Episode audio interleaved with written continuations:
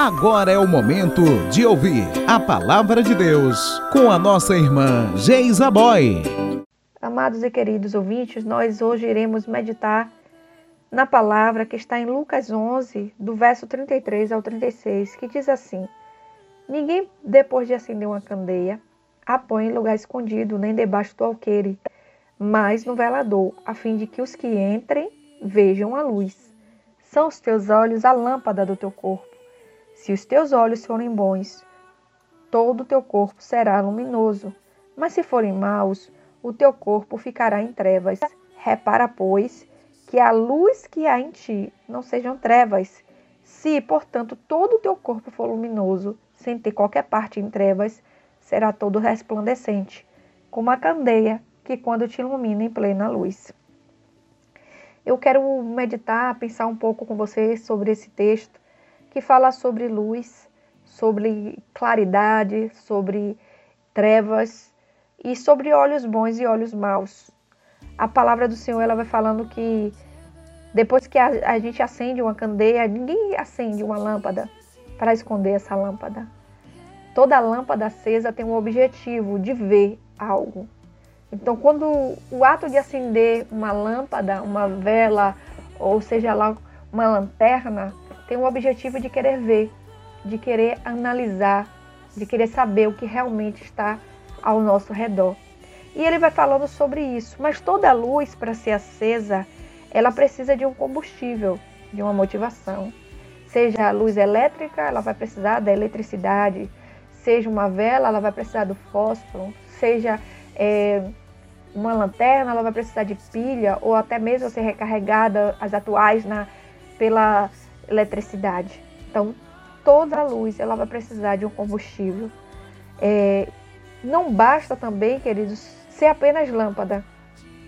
Para ser lâmpada, por si só, ela não vai acender. É preciso também ter luz. Toda lâmpada precisa ter luz. Existem as lâmpadas que são queimadas. Quando uma lâmpada é queimada em nossa casa, nós logo é, a substituímos, porque nós temos a necessidade de ver. Né? Toda lâmpada acesa significa dizer que ela tem luz e ela passou pelo processo também de acender. Porque a lâmpada por si só ela não se acende. Ela precisa que alguém vá até ela e acenda. Se for um, um fogão, você precisa acender. Se for uma vela, você precisa acender. Se for uma luz, você também precisa acender. Uma vez acesa, significa dizer que teve o combustível e passou também pelo processo de acender. Enquanto ela estiver acesa, ela tem um propósito, o propósito de iluminar. O brilho, ele é diferente da luz. O brilho ofusca, mas a luz ilumina. A luz nos direciona, nos mostra as coisas que estão fora de lugar nos mostra o que precisa ser limpo e organizado. E isso dá trabalho, porque todas as vezes que a luz está acesa, percebemos o que precisa ser arrumado. E logo, quando percebemos o que precisa ser arrumado, requer de nós também uma atitude de arrumar. O brilho não, o brilho ele ofusca, ele deixa confuso. Muitas vezes o brilho ele causa desconforto e não nos dá clareza da situação. O brilho é bonito, atrai a nossa atenção, sim, mas se você ficar em algum lugar onde o brilho é constante você tiver astigmatismo, você pode correr o risco de passar mal. Ou seja, quem observa apenas o brilho, apenas a aparência, continua ainda em trevas. Mas quem observa a luz passa a organizar aquilo que está fora do lugar, passa a ver o que não está limpo e passa a tomar algumas atitudes. Ninguém que acende uma luz e percebe que algo está errado fica da mesma posição. A tendência de quem percebe que existe algo fora do lugar ou algo que está desarrumado é arrumar, é alinhar. A luz, ela resplandece. Que luz é essa? A Bíblia diz no Salmo 119 que lâmpada para os meus pés é a tua palavra e luz para o meu caminho. Jesus ele também fala em João 8:12, eu sou a luz do mundo. Quem me segue nunca andará em trevas.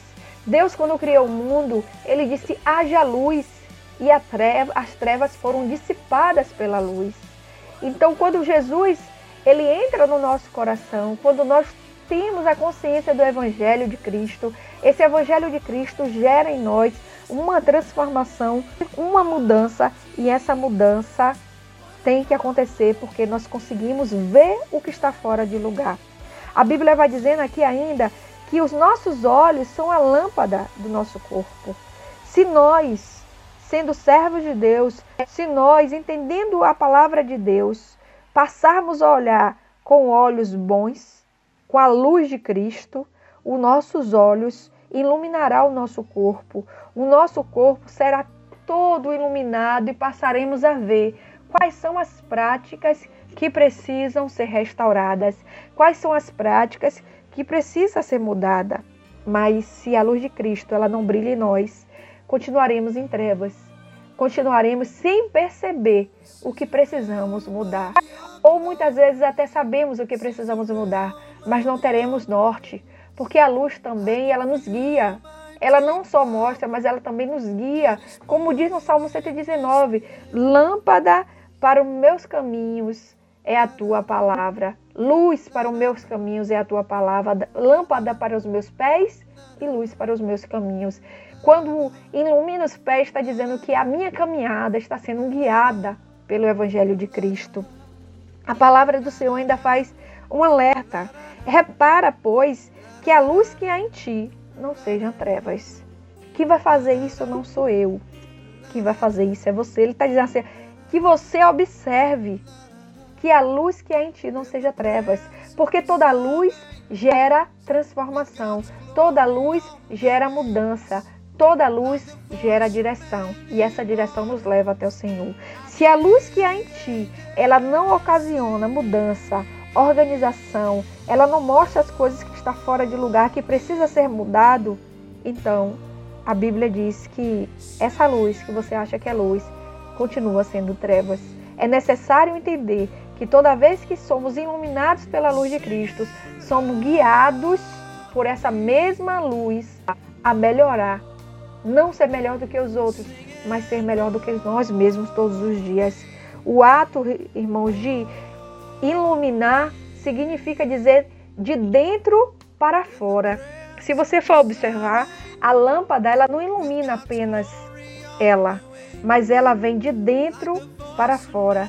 Semelhantemente, é o que nós devemos fazer. Esse brilho de Cristo tem que vir de dentro para fora. É um brilho que é levado a todos aqueles que também estão ao nosso redor. No versículo 36, ele vai dizer: se, portanto, todo o teu corpo for luminoso, sem ter qualquer parte em trevas, será todo resplandecente como a candeia quando te ilumina em plena luz. Significa dizer que você vai estar iluminado. Significa dizer que a plena luz, quando está de dia que você acende uma luz, não há necessidade de acender uma candeia se já há iluminação.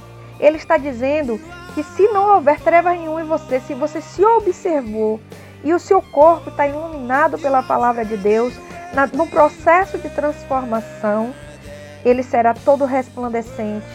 E você, aonde você passar, você vai deixar que, os, que as pessoas também sejam iluminadas por essa mesma luz através da tua vida. A Bíblia diz: Chegai-vos a, a Deus e Deus se chegará a vós. O ato de se aproximar de Deus, o ato de buscar Deus, faz com que essa luz cada vez, cada vez mais venha brilhar em sua vida. Somos convidados a ser receptáculo da luz de Cristo, para que essa luz, através do Espírito Santo, possa iluminar, possa chegar até outros. É, a Bíblia ela, ela vai nos trazendo esse alerta e o salmista Davi, no Salmo 18, versículo 28, ele diz: Tu, Senhor, mantens acesa a minha lâmpada. O meu Deus transforma em luz as minhas trevas. O salmista ele vai falando sobre quem é que mantém a lâmpada dele acesa. É necessário que alguém mantenha a lâmpada acesa. O ato de acender, ele é necessário. O salmista deixa muito claro aqui que o Senhor, que Deus é que manter a lâmpada dele acesa. Eu disse que para ser acesa uma lâmpada, ela precisa de um combustível. E o nosso combustível é Cristo, é o nosso Deus, é o nosso Senhor que deixa, que permite que essa luz jamais se apague. O meu Deus transforma em mim as minhas trevas. A Bíblia diz que todos pecaram e destituídos nós fomos da glória de Deus, mas Jesus ele veio até a terra como luz do mundo para trazer a, a nós é, o ato e, e, e a forma certa de se aproximar de Deus através da pessoa dele. Ele fez o caminho e esse caminho transformou as nossas trevas em luz. Eu quero orar com você para que essa chama do Espírito Santo jamais se apague no teu coração e que essa luz sempre esteja acesa, não só iluminando a si mesmo, mas também iluminando aqueles que estão ao teu redor. Deus amado e santo, nesta manhã, nesta tarde, neste dia, nesta noite, eu não sei, Senhor, que horas essa pessoa vai ouvir essa mensagem. Mas seja qual for a hora, Senhor, eu quero te clamar, Senhor, que a luz de Cristo possa resplandecer na vida dessa pessoa e que ela, Senhor meu Deus, possa ver aquilo que está fora de lugar, aquilo que precisa ser restaurado, aquilo que precisa ser mudado, aquilo que precisa ser reordenado, Senhor meu Deus.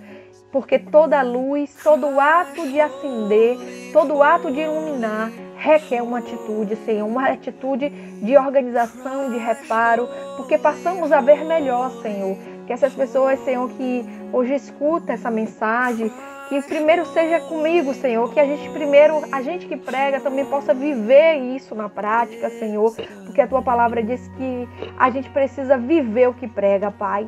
Em nome de Jesus, que cada um, Senhor, possa ser alcançado pela luz que é o Senhor e que possa entender, Senhor, que nós somos convidados também a ser luz do mundo. Pai, o Senhor disse aos seus discípulos: Vós sois o sal da terra e a luz do mundo. E nós, Senhor, meu Deus, não somos diferentes no dia de hoje. Também recebemos, Senhor, meu Deus, esse convite.